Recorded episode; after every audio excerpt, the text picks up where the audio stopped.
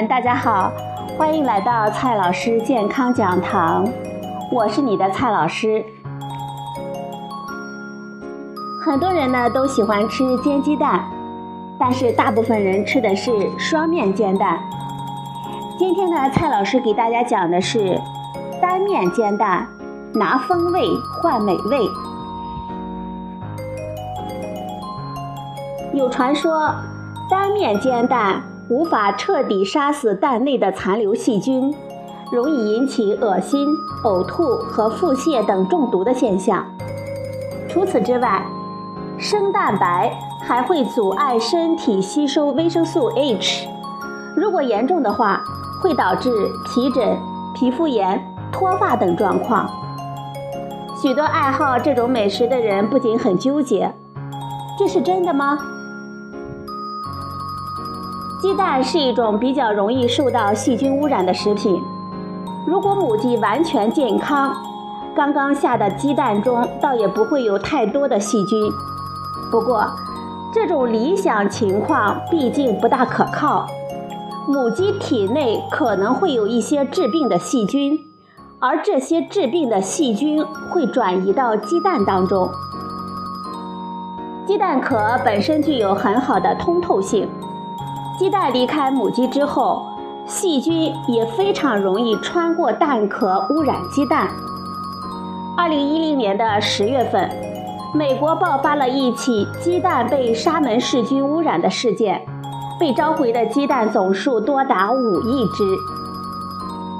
虽然不见得所有的鸡蛋都会被致病细菌污染，但是这种可能性始终是存在的。鸡蛋中最常见的致病菌就是沙门氏菌。污染鸡蛋之后无色无味，不进行专业的检测无法分辨。况且，鸡蛋中是否带有致病细菌，跟养殖方式无关。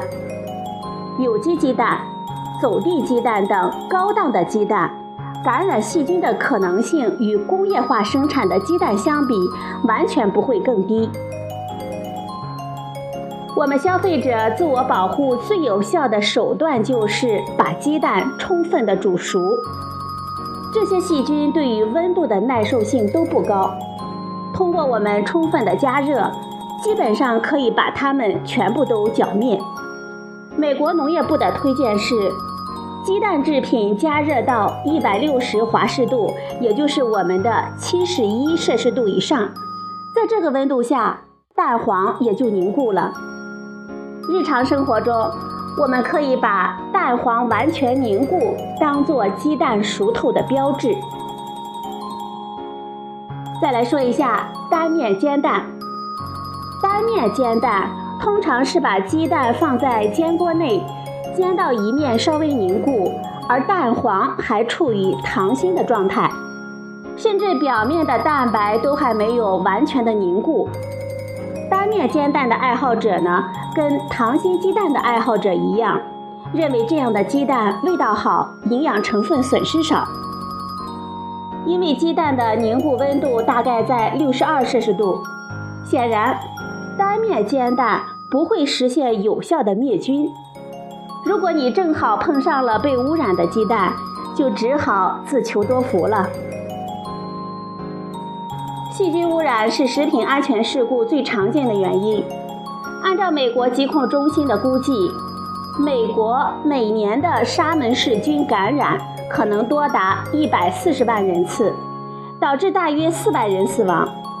当然，这还包括其他食物导致的沙门氏菌感染。我们人体被感染之后，通常在八到七十二小时之间出现症状，一般是腹泻、腹痛、发烧等等。多数人即使不进行治疗，这些症状也可以在四到七天之后消失。不过，如果感染者是老人、小孩、孕妇、病人等免疫力比较弱的人群，就可能比较严重，甚至死亡。生的鸡蛋蛋白中有一种成分，它会阻碍生物素的吸收。生物素是一种 B 族的维生素。又叫维生素 B7 或者是维生素 H。它在鸡蛋黄中比较丰富。不过，如果吃生鸡蛋，不仅鸡蛋中的生物素难以吸收，其他食物中的生物素也会被抑制。如果连续几个月每天吃两个甚至更多的生鸡蛋，就可能导致生物素的严重的缺乏，出现明显的症状。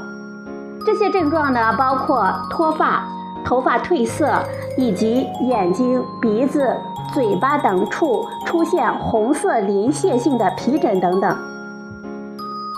此外，鸡蛋的蛋白中还有一些蛋白酶的抑制剂，如果没有被加热失活。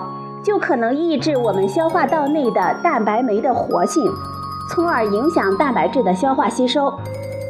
不过，考虑到我们的食物中会含有大量的蛋白，而这种抑制程度有限，倒也不算是个大问题。所以，网上的这种说法基本上是正确的。虽然不是所有鸡蛋中都会有致病的细菌，但是。单面煎蛋确实面临残留细菌的致病风险，而且生鸡蛋它会抑制食物中生物素的吸收。如果我们长期经常的食用生鸡蛋，可能会导致生物素缺乏而危害我们的健康。单面煎蛋并不是一定会导致这些结果，但是确实增加了健康的风险。好了，朋友们，今天呢，蔡老师给大家讲了单面煎蛋的风险，所以呢，我们不要拿风险换美味。今天的节目就到这里，谢谢您的收听，我们明天再会。